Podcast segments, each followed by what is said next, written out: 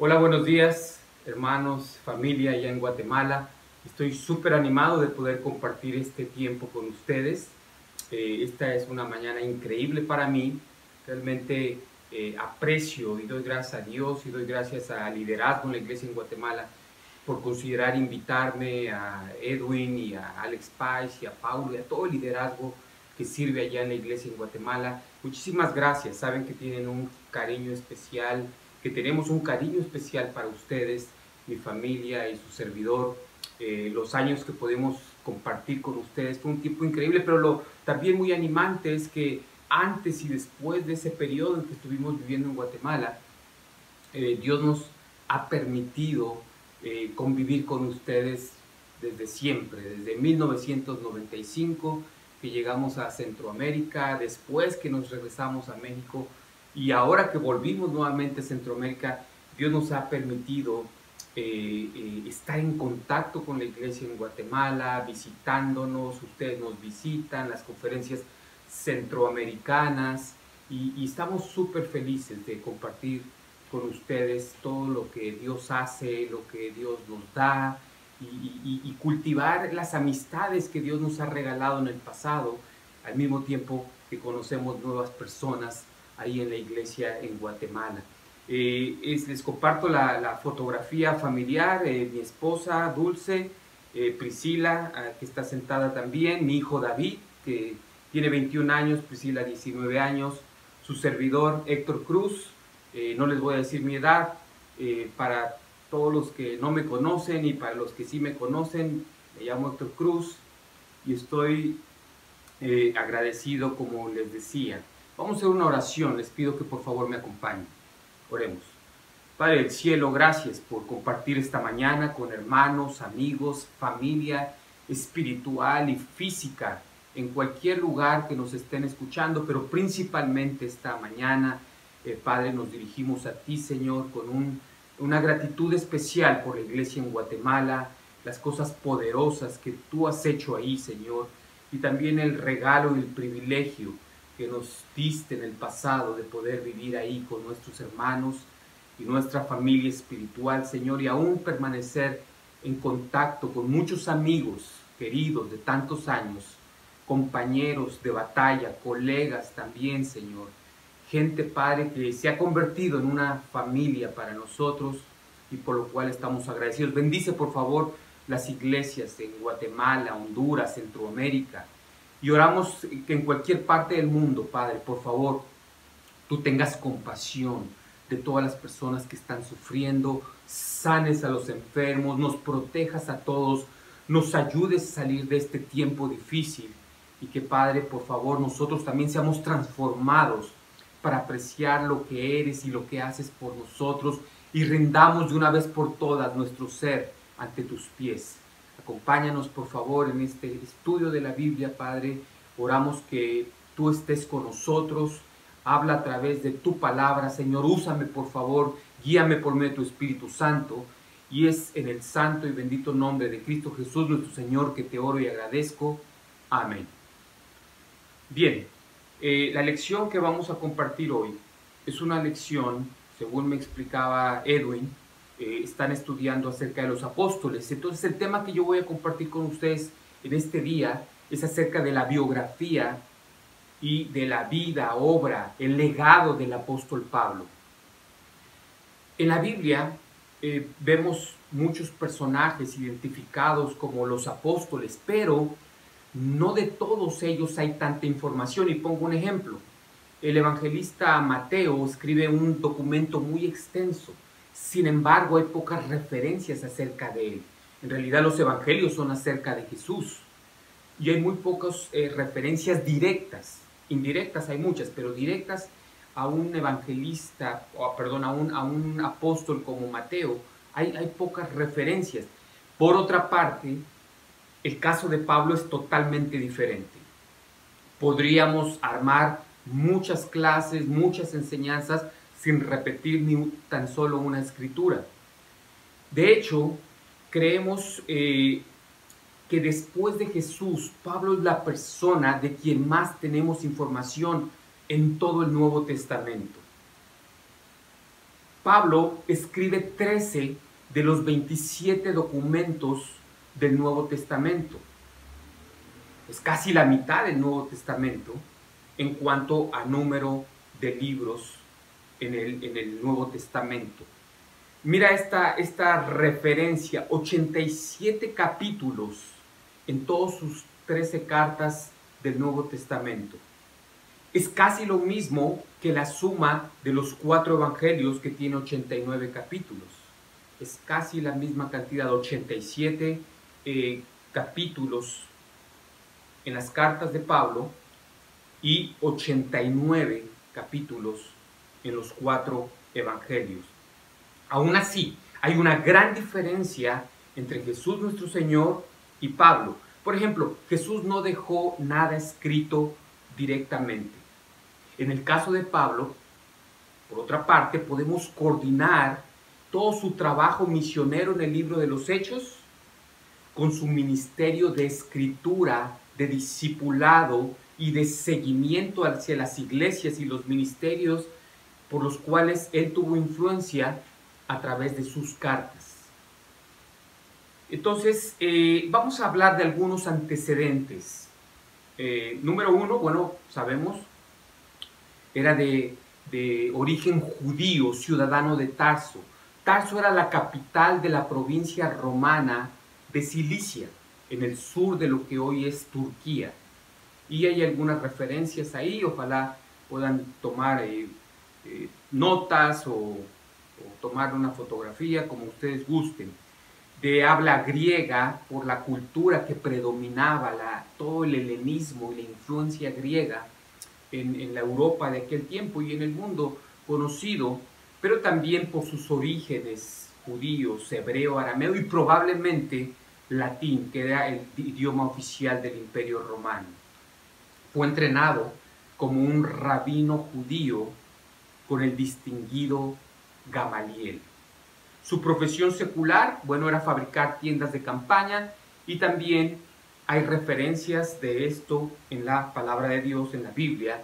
Entonces, Pablo era un judío, pero no era un judío palestino, era un judío de Tarso, era una capital romana.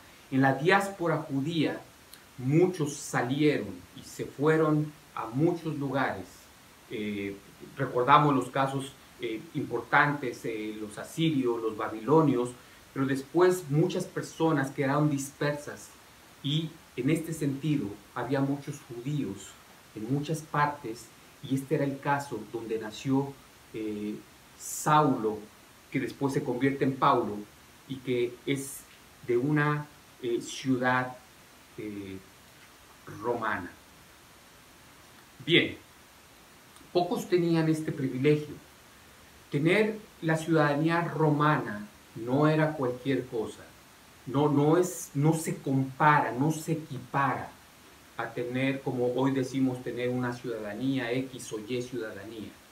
Era un privilegio muy grande que pocas personas tenían. De hecho, como las leyes cambian, en el pasado, antes de Pablo, algunas personas, algunos emperadores dieron este privilegio de forma automática pero no siempre fue así, las leyes fueron cambiando. En este tiempo de, Pablo ya no todo mundo tenía este privilegio solo por nacer en, los dominios del imperio romano. Y tratando de hacer alguna ilustración, es como que alguien de nosotros dijera, yo tengo un doble doctorado, un doctorado en, Harvard y otro en Cambridge, o un tercero en, en Oxford, algo, algo muy respetado en los tiempos del eh, Nuevo Testamento. Fariseo intensamente concentrado, hay eh, muchas referencias en cuanto a la educación y a la formación farisea que Pablo tuvo a los pies de su maestro Gamaliel. En este sentido, fue un alumno sobresaliente. Él afirma haber avanzado más allá que muchos de sus contemporáneos, porque era una persona comprometida, apasionada, tenaz en su empeño en lo que hacía. Y también lo identificamos como un hombre de convicciones profundas. Si él creía que los cristianos eran un grupo hereje, peligroso para el judaísmo, Entonces, con toda la convicción del mundo, se lanzó tras ellos para perseguirlos y aún destruirlos. Este es el trasfondo histórico, el, pasado precristiano del apóstol Pablo. Su formación como fariseo lo prepara para posteriormente poder explicar y poder entender la relación de la Torá, el Antiguo Testamento, con los creyentes en Cristo en el Nuevo Testamento. También hay algunas referencias en la palabra de Dios, Romanos 11:13, Gálatas 2:8, que es divinamente designado, no fue una decisión de él, es divinamente designado como el apóstol de los gentiles. Eh, vamos eh, a tratar algunas ideas centrales, algunas lecciones de vida en la historia del apóstol Pablo. Obviamente podemos sacar muchísimas más, porque a diferencia de otros personajes de la Biblia, si hay una vasta información acerca de su vida, su obra, su legado, sus escritos, las iglesias que plantó, sus viajes misioneros y cómo a través de las cartas llevó una especie de discipulado y de seguimiento al trabajo que Dios había hecho a través de él y, sus, eh, y de su equipo. Entonces vamos a enfocarnos en algunas áreas específicas, lecciones que podemos aprender y podemos tomar acerca de este gran personaje, este gran héroe en la fe que es el apóstol Pablo. Número uno, lo que marca la diferencia es un encuentro personal con Jesús. Vamos a leer la Biblia, Hechos 9. Mientras tanto, Saulo no dejaba de amenazar de muerte a los creyentes en el Señor. Por eso se presentó al sumo sacerdote y le pidió cartas de autorización para ir a las sinagogas de Damasco a buscar a los que seguían el nuevo camino, tanto hombres como mujeres, y llevarlos presos a Jerusalén. Pero cuando ya se encontraba cerca de la ciudad de Damasco, una luz que venía del cielo brilló de repente a su alrededor. Saulo cayó al suelo y oyó una voz que le decía, Saulo, Saulo, ¿por qué me persigues? Saulo preguntó, ¿quién eres, Señor? La voz le contestó, yo soy Jesús, el mismo a quien estás persiguiendo. ¿Por qué sale hasta Damasco, un lugar tan lejano, a perseguir a los cristianos? Con la muerte de Esteban, en Hechos capítulo 8 inicia una diáspora, es decir, una dispersión. Y los cristianos, cuando inicia esta gran persecución, salen de Jerusalén, todos excepto los apóstoles huyeron. Y entonces estos fariseos eh, de cepa, de, de genuinos, de convicción, salieron tras ellos porque no querían que el cristianismo siguiera creciendo, se siguiera expandiendo. Entonces fueron tras ellos, los persiguieron porque querían parar con el mensaje del nuevo camino, el mensaje de Jesús. Pero lo que sucedió fue exactamente lo contrario. Comienza la persecución, salen los cristianos huyendo y dice la palabra de Dios que a todas partes donde iban anunciaban la buena noticia. Es decir, algo que parecía malo se convirtió en realidad en una oportunidad, en una puerta para predicar en lugares donde antes no había sido enseñado el nuevo camino. Y en este contexto eh, quieren detener la difusión, los persiguen y realmente esto acelera. Y algo similar está pasando hoy en nuestros días, hermanos.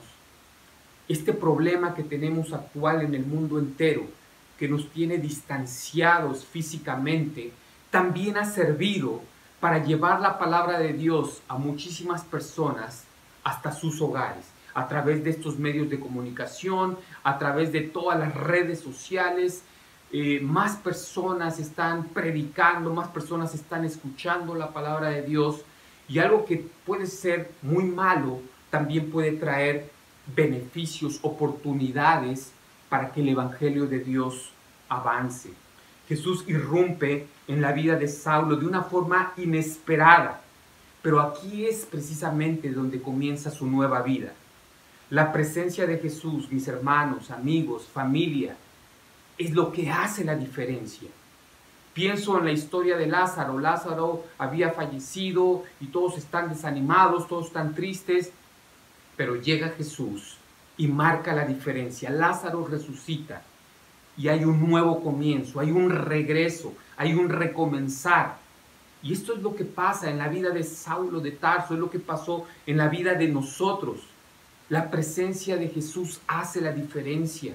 Un encuentro personal con Jesús marca un antes y marca un después. Un encuentro cercano con Jesús es lo que va a transformar nuestras vidas. Debes y todos debemos siempre buscar la presencia de Jesús, de un Dios todopoderoso que es capaz de cambiar, de transformar lo que somos y lo que hacemos. Es tan importante este evento que hay tres episodios diferentes en la Biblia que narran este suceso, Hechos 9, Hechos 22, Hechos 26, donde se cuenta la forma también milagrosa y extraordinaria de la conversión de Pablo. Número dos, la sinceridad no es lo mismo que la verdad. La sinceridad no es sinónimo de la veracidad. La sinceridad no se equipara, no está al mismo nivel de la verdad. Romanos 10 dice, hermanos, el deseo de mi corazón y mi oración a Dios por los israelitas es que alcancen la salvación. En su favor puedo decir que tienen un gran deseo de servir a Dios, solo que ese deseo no está basado en el verdadero conocimiento. Los israelitas tenían buenas intenciones, eran sinceros de corazón, pero no necesariamente esto quiere decir que estamos conectados con la verdad de Dios. La verdad de Dios la conocemos a través de su palabra revelada, infalible, la palabra de Dios que es la Biblia. Sin embargo, a veces somos emocionales a veces pensamos, bueno, pero fulanito, mi primo, mi tío, mi amigo, él tiene algún nivel de fe. Él cree en Jesús, sí, pero no es lo mismo creer en Jesús que rendir nuestras vidas al señorío del Rey de Reyes y Señor de Señores. No, no es sinónimo. Y no tenemos que ser emocionales, tenemos que ser veraces. Escucha esto, por favor. Juan 8. Jesús les dijo a los judíos que habían creído en Él estos judíos con los que Jesús está interactuando crean en Jesús. Pero mira el mensaje que tiene para estos judíos que ya creían. Todavía les dice, si ustedes se mantienen fieles a mi palabra, serán de veras mis discípulos. Hay un requisito, fidelidad a la palabra de Dios. Conocerán la verdad y la verdad los hará libre. No las emociones, no los sentimientos. Es la palabra de Dios la que nos lleva a ser cristianos, discípulos en términos de la Biblia, conocer la verdad y por medio de esta verdad ser liberados. La sinceridad no es sinónimo de que estamos bien con Dios. Pablo en esta etapa de su vida era un hombre sincero, pero al mismo tiempo era un hombre sinceramente equivocado, alejado de la voluntad de Dios. Él creía que estaba haciendo algo muy bueno, pero ignoraba el mensaje de Jesús del nuevo camino y por lo tanto él se estaba haciendo daño a sí mismo al declarar, al declarar una guerra al cristianismo tal como lo enseña la Biblia. Número tres es el impacto de la gracia. La gracia de Dios, la bondad de Dios, el amor de Dios tiene un impacto sobre nuestras vidas y ese impacto invariablemente debe producir fruto. Lean conmigo 1 Corintios 15, 9, por favor. Pues yo soy el menos importante de los apóstoles y ni siquiera merezco llamarme apóstol porque perseguía la iglesia de Dios, pero soy lo que soy porque Dios fue bueno conmigo. Eso es la gracia de Dios. Y su bondad para conmigo no ha resultado en vano. Al contrario, he trabajado más que todos ellos, aunque no he sido yo, sino Dios que en su bondad me ha ayudado. El impacto de la gracia, la gracia de Dios, el amor de Dios, su bondad, su misericordia, su amor, su perdón, tienen un impacto en el diario vivir del cristiano. Y dado que Dios fue bueno con Pablo, él dice, esto me transforma y ahora yo he trabajado con más convicción que muchos de sus contemporáneos. En ese mismo capítulo, Pablo dice, nunca es en vano el trabajo que hacemos en unión con Cristo Jesús, nuestro Señor. Ahí lo puede leer en el final también de 1 Corintios 15.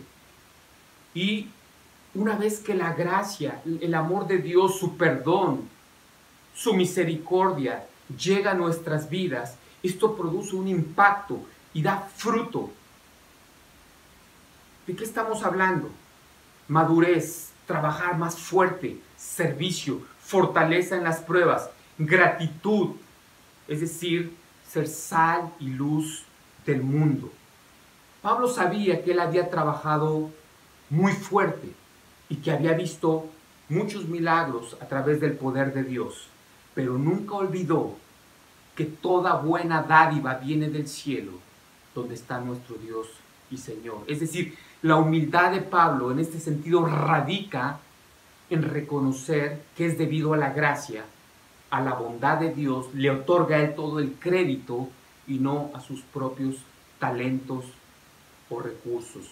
Aquí en pantalla tenemos un ejemplo de lo que estamos hablando. Cuando la gracia de Dios llega a nuestras vidas, esto produce fruto, hay un impacto.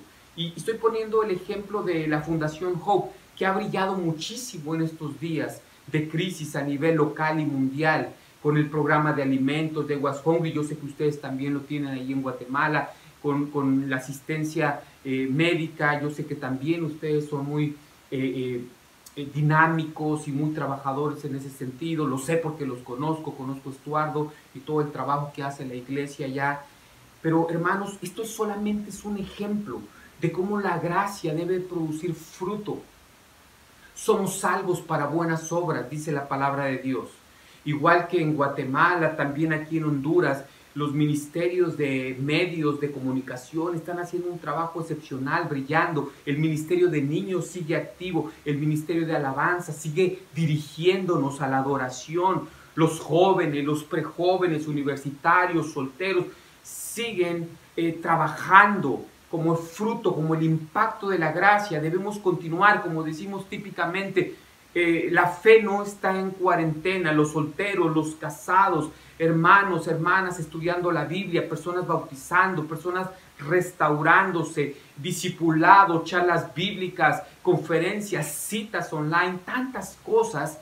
Esto es el fruto de la gracia. Y cada uno de nosotros debe cuestionarse. Cuando la gracia de Dios llega a nuestras vidas, nosotros debemos trabajar más, como dice el, apóstol Pablo, de lo que haríamos cuando éramos ignorantes de la voluntad de Dios, con más compromiso, con más fe, con más convicción. Número cuatro, el sufrimiento es la marca del verdadero cristianismo. No es el talento, no es la elocuencia, no es la inteligencia, Mira lo que dice Gálatas 6:17. Por lo demás, que nadie me cause más problemas porque yo llevo en el cuerpo las cicatrices de Jesús. Las cicatrices de Jesús. Este tiene una idea que conecta marcas en el cuerpo con sufrimiento. Recordemos que los, los héroes de la Biblia, los mártires, sufrieron mucha persecución, golpes, azotes. Y eso es a lo que se refiere Gálatas 6:17 en, la versión 2, Dios habla hoy, eh, da un poquito más de luz, amplía un poco más esta idea de, de, las cicatrices. De ahora en adelante no quiero que nadie me cause más dificultades, pues llevo marcadas en mi cuerpo las señales de lo que he sufrido en unión con Jesús. Estas señales, marcas o cicatrices vienen de una palabra griega que es estigma pero no es como la tradición religiosa y muchos grupos dicen que una persona eh, así como Edwin es tan bueno, tan, tiene tan buen corazón, que un día eh, amanece y le están sangrando las manos como los clavos, eh, como las, las cicatrices que Jesús tuvo en manos y pies o las espinas en su cabeza. Entonces, una persona tan buena un día amanece sangrando porque es un cristiano tan espiritual. Realmente no, no se refiere a eso. Estas marcas, estos estigmas, son marcas que ponían a, los esclavos como, como una señal de propiedad, como todavía en la actualidad los ganaderos marcan a, sus animales. En aquel tiempo esta práctica también era hacia los esclavos. Entonces los estigmas no tienen nada que ver con esa eh, tradición o esa especulación eh, fantasiosa. No, no, no, no. Esto tiene que ver con sufrimiento. Y entonces Dios habla hoy, lo aclara y lo amplía todavía. Eh, marcadas en mi cuerpo las señales de lo que he sufrido en unión con Cristo Jesús, el sufrimiento. Y la marca de, del cristianismo también es el, sacrificio, también es, eh, es el amor, por supuesto, la Biblia lo dice, pero también es el sufrimiento. En palabras del profeta Isaías, dice que Cristo, nuestro Señor, era el siervo sufriente, un varón de dolores, un hombre acostumbrado al sufrimiento. Pero nosotros no queremos sufrir. Nosotros queremos una vida 100% fácil. Queremos más ese estilo de vida de padre sufrir, a pesar de que la Biblia enseña que Jesús es un varón de dolores, el siervo sufriente, un hombre acostumbrado al sufrimiento. Si somos discípulos de Jesús, debemos entender que parte de nuestro compromiso es soportar el dolor y las dificultades y no siempre ese mensaje de pare de sufrir y todo va a estar bien y el cristiano nunca va a tener ningún tipo de problemas. Número 5, amar y servir a Dios con todo nuestro ser. Él ya había aprendido esto, el Shema de los judíos, amar a Dios con todo nuestro ser. Gálatas 1.13, ustedes habrán oído decir cuál era mi conducta anterior en el judaísmo y cómo perseguí con violencia a las iglesias, a la iglesia de Dios y procuré destruirla. En el judaísmo yo dejaba atrás a muchos de mis paisanos de mi misma edad, porque era mucho más estricto en mantener las tradiciones de mis antepasados. Es decir, eh, Pablo era un hombre apasionado antes de ser cristiano. Cuando da el brinco, el salto de fe y abraza el nuevo camino, la fe en Cristo Jesús nuestro Señor, Él no pierde esa pasión, no pierde esa convicción, ese ímpetu, esa energía. Él ya había aprendido las palabras, la, voluntad de Dios, amar al Señor nuestro Dios con todo el corazón, alma, mentes y con todas nuestras fuerzas. Esto también lo creían los judíos, los fariseos. El Antiguo Testamento enseña esto. Pues ahora tenía que hacer lo mismo en el Nuevo Testamento, en el nuevo camino, tenía que ser excelente, tenía que ser sobresaliente, tenía que ser un estudiante avanzado de, excelencia e imprimir la misma pasión, energía, ímpetu y rendir todo lo que es y tenía a los pies de Dios. Ahora canalizaría todas esas energías, pero a la edificación del reino de Dios, de la iglesia del Nuevo Testamento. Filipenses 3:5 dice algo similar. Me circuncidaron a los ocho días de nacer, soy de raza israelita, pertenezco a la tribu de Benjamín, soy hebreo e hijo de hebreos. En cuanto a la interpretación de la ley judía, fui del partido fariseo. Era tan fanático que perseguía a los de la iglesia. Y en cuanto a la justicia, que se basa en el cumplimiento de la ley era irreprochable. Este es el pasado del apóstol Pablo, antes de ser un cristiano. Judío de sangre pura, de cepa. Esto era algo impresionante. Yo sé que cuando leemos el Nuevo Testamento, eh, eh, muchos fariseos tenían, fueron confrontados por Jesús y tenían eh, mala fama y mala reputación. Pero esto no siempre fue así. Los fariseos eran gente muy respetada, eran credenciales. Es como que en, eh, vez de que Pancho López te invitara a una charla bíblica, el presidente de Guatemala o algún empresario influyente, algún académico, algún intelectual famoso, te invitara a venir a una charla bíblica. Esto sí tenía un peso específico y debemos entender el contexto, porque estas credenciales eran importantes en un momento que pocos judíos podían haber rastreado su ascendencia debido a los exilios que sufrieron, Pablo tuvo esta capacidad y eran obviamente eh, eh, eh, judíos ortodoxos para los cuales era importante todo esto del linaje en un mundo de confusión por los exilios y el cautiverio, etcétera, etcétera. Fue nombrado Saulo, de hecho, en honor al primer rey de Israel, a Saúl. Entonces sí estamos hablando de una historia, de un linaje, de un pedigrí. Parece que estaba alardeando, pero en realidad lo que está haciendo aquí Pablo es explicando que todas esas credenciales que él tenía, importantes, influyentes en su tiempo, eran ahora algo sin valor comparado con la bendición de conocer a Cristo Jesús y tener parte en el equipo ganador, en el equipo de Jesús. Ahora estas credenciales ya no tienen un peso para mí espiritual, pero sí el estar conectado con Cristo Jesús. Sin embargo, cuando algunas dificultades interpusieron en su obra misionera, él sí usó esas credenciales. Recuerdo, por ejemplo, cuando el capitán romano está a punto de golpearlo y él le pregunta, ¿usted no tiene autorización o tiene autorización para golpear a un ciudadano romano? En ese momento se asustan y lo dejan en paz.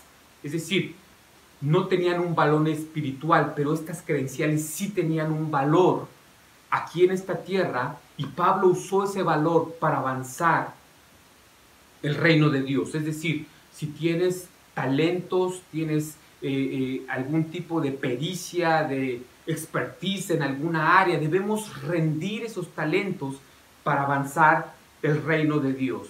¿Por qué los fariseos no querían el nuevo camino porque no cubrió sus expectativas.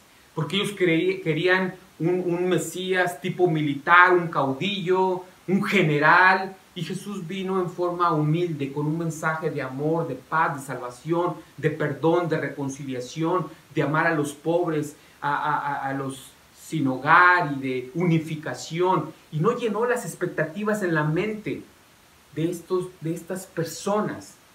Y esto es una alerta para nosotros. Nosotros debemos hacer la voluntad de Dios. Jesús no viene a llenar nuestros caprichos y nuestras expectativas. Somos nosotros los que nos rendimos ante su santa voluntad.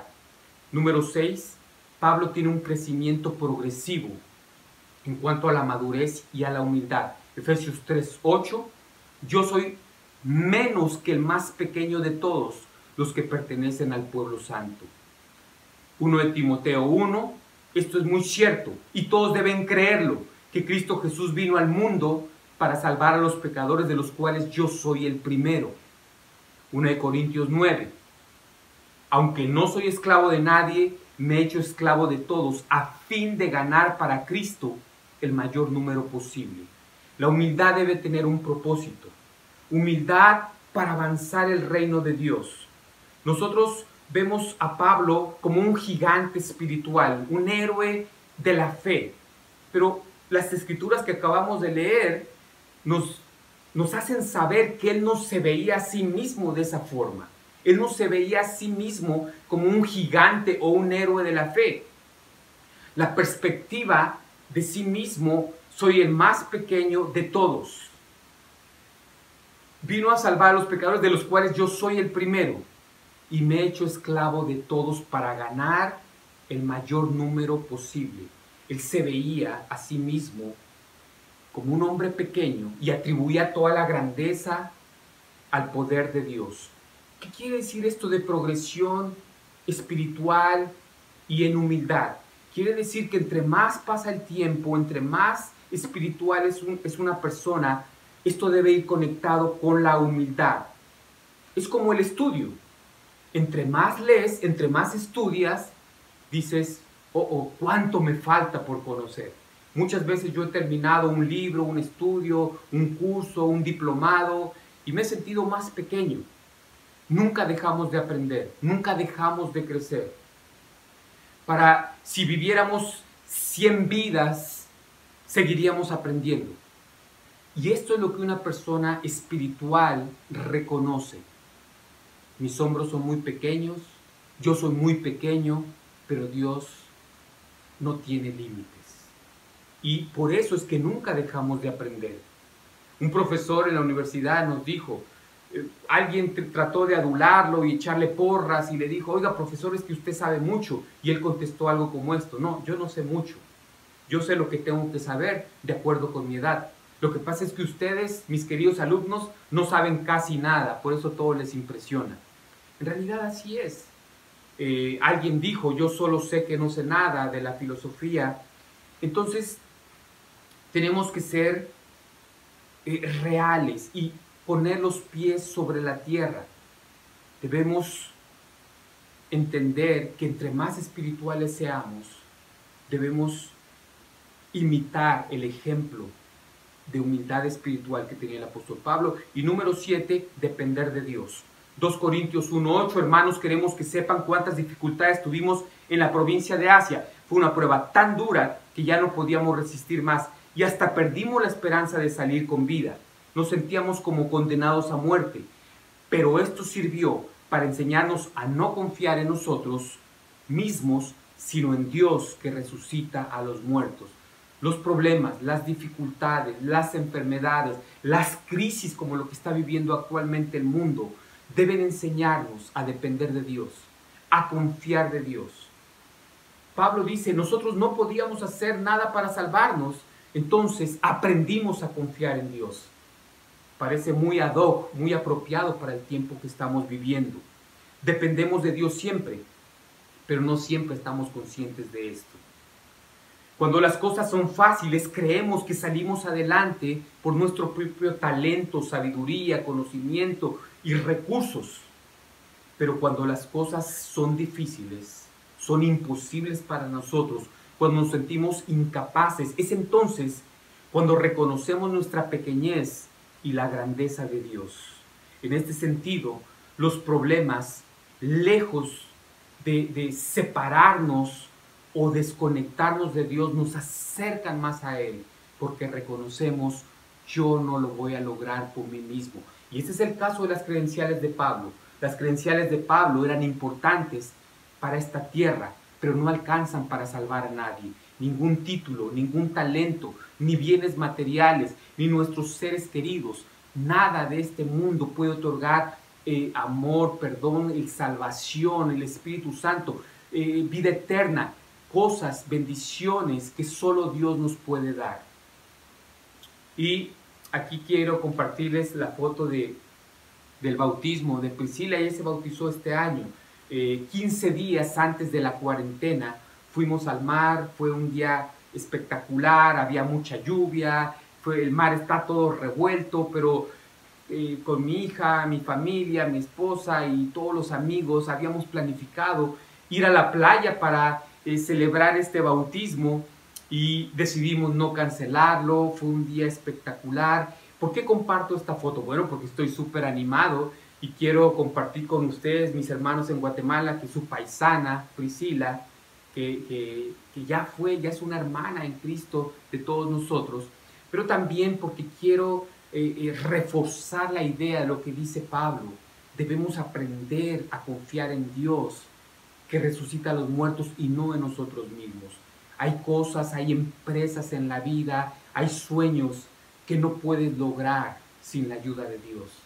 Sin la ayuda de Dios, siempre dependemos de Él, pero hay cosas donde Dios de forma muy clara nos va a decir, tú como padre, con errores, con aciertos, con virtudes, con defectos y pecados, tú no eres capaz de salvar a tus hijos, soy yo. Los padres, con todo el amor del mundo, aún así cometemos errores y por eso debemos depender de Dios. Que Él nos regale el milagro de la salvación, el milagro que realmente necesitamos, ese encuentro cercano de, con Jesús para alcanzar la vida eterna. Termino con algunas ideas importantes, un par de ideas importantes. La primera está ahí en pantalla. Un legado surgido de la reforma protestante es la idea de que Pablo es la clave para entender a Jesús, es decir, para entender el mensaje del Nuevo Testamento. Pero en realidad es todo lo contrario. La vida y las enseñanzas de Cristo Jesús, nuestro Señor, forman el filtro a través del cual entendemos a Pablo, no al revés. Pablo, Pablo mismo estaría indignado de escuchar semejante enseñanza. En 1 Corintios 1 dice Pablo, porque unos dicen yo soy de Pedro, otros yo soy de Apolo, otros yo soy de Pablo, otros yo, yo soy de Cristo. ¿Acaso fueron bautizados ustedes en nombre de Pablo? Pablo mismo no estaría de acuerdo con esta enseñanza. Pablo fue ejecutado bajo el imperio romano en el liderazgo de Nerón, quien se suicida en el año 68 después de Cristo. Esto quiere decir que Pablo tuvo que haber muerto un poco antes. La tradición, la historia dice que fue decapitado. Era un derecho de una muerte rápida para los ciudadanos romanos. Entonces, eh, eh, este, esta idea eh, debemos corregirla. Jesús tiene supremacía. Después de todo, Pablo era una mente brillante, pero no se compara con Jesús. Pablo es mejor que todos nosotros posiblemente o seguramente, pero no mejor que Jesús. Jesús es de naturaleza divina y hay supremacía en todo lo que Jesús dice y esa es la forma, el filtro correcto para entender todo en su totalidad, eh, como, como un todo, eh, como algo integral. Y algunas conclusiones, creo, y, y aprendemos de la Biblia que el trabajo misionero de Pablo era ir, ganar almas, salvar personas, evangelizar, pero esto está conectado con sus escritos, con sus cartas. Quiero que la próxima vez que leamos las cartas de Pablo entendamos, era el discipulado, era el seguimiento y aprendamos que como cristianos no solamente se trata de ganar almas, se trata también de cuidarlas, de alimentarlas, de darles seguimiento, de hermanarnos y cuidarnos y amarnos unos a otros. Esas son las cartas paulinas. Concluimos. Número uno, todos necesitamos un encuentro personal con Jesús. Jesús hace la diferencia. Jesús transforma vidas y da salvación y vida eterna. Número dos, la sinceridad no es sinónimo de la verdad. La verdad la conocemos a través de la Biblia. Hoy recibimos un montón de mensajitos en las redes sociales. Si tú envías este mensajito con esta foto bonita a 20 personas, entonces Dios te va a bendecir. No, la, voluntad de Dios no la conocemos en los mensajitos, la conocemos en la Biblia. Y debemos concentrarnos. En la Biblia yo aprendo que tengo que orar, que tengo que ayunar, no mandar mensajitos solamente. No, no nos desviemos, no nos confundamos en un mundo de información y desinformación y cadenas y mensajes. Algunos ni siquiera se apegan a la palabra de Dios. Número tres, el impacto de la gracia. Somos salvos para buenas obras. Pablo dice, me alcanzó la gracia y por eso es que he trabajado más que todos los demás. Número cuatro, el sufrimiento y no el talento son la marca del verdadero cristianismo y del verdadero liderazgo en torno al reino de Dios. Número cinco, amar y servir a Dios con todo nuestro ser, alma, mente, fuerzas con todo lo que somos y todo lo que tenemos debemos rendirlo. Número seis, si vamos a ser personas más espirituales, debe haber esa progresión en nuestra humildad, tal como el Pablo dice, consideremos a los demás mejores que nosotros mismos, yo soy el peor de todos los pecadores, yo soy el más pequeño, pero todo ha sido por la gracia de Dios. Y número siete, aprendamos, máximo en el tiempo que estamos viviendo, a depender de Dios que resucita a los muertos y no en nosotros mismos. Pensemos también a quién podemos ayudar. Jesús ayudó personas y luego enseñó a los apóstoles a ayudar a otras personas y ellos a otras personas. Jesús no alimentó a todos los enfermos de su tiempo. Este es un tiempo de dar, pero también de enseñar a otros a dar. No es un tiempo de andar comprando zapatos ni trajes, no los vas a ocupar, es un tiempo de ver cómo damos, cómo servimos, cómo ayudamos a los demás. Y no pensemos en esa trampa, como no puedo ayudar a todas las personas del mundo, entonces no ayudo a nadie. Eso yo pensaba antes de ser cristiano. Ahora como cristiano entendemos y creemos en el poder de uno. Una persona tomada de la mano de Dios puede hacer una gran diferencia. Y finalmente te dejo que en esta fotografía, unos hermanos de acá se casaron en plena cuarentena, ¿Y, por qué comparto esta foto? Bueno, porque el amor no está en cuarentena. Entonces el mensaje es que nuestro amor a Dios tampoco está en cuarentena. Son amigos queridos. Junior viene a la iglesia desde que era un niño y ahora ya se casó y tiene una familia. Pero el amor de Dios tampoco debe estar en cuarentena. Nuestra fe tampoco debe estar en cuarentena. A pesar de las dificultades, la gente trata de seguir avanzando en sus vidas. Nuestra fe y nuestro amor a Dios, nuestro compromiso como cristianos no debe ser la excepción. Es cierto que hay muchas cosas que no podemos hacer, pero hay muchas cosas que sí podemos hacer. Sí podemos conectarnos con Dios en primer lugar es la meta, no conexión solamente a internet, conectarnos con Dios, conectarnos a las transmisiones, conectarnos con la Biblia, conectarnos con la charla, conectarnos con amigos y familiares. No podemos hacer todo lo que hacíamos antes, pero hay mil y una cosas que sí podemos hacer. Hermanos, les amo mucho, los quiero, que Dios les bendiga y recuerden esto, nuestro amor a Dios tampoco está en cuarentena. Que Dios les bendiga. Gracias.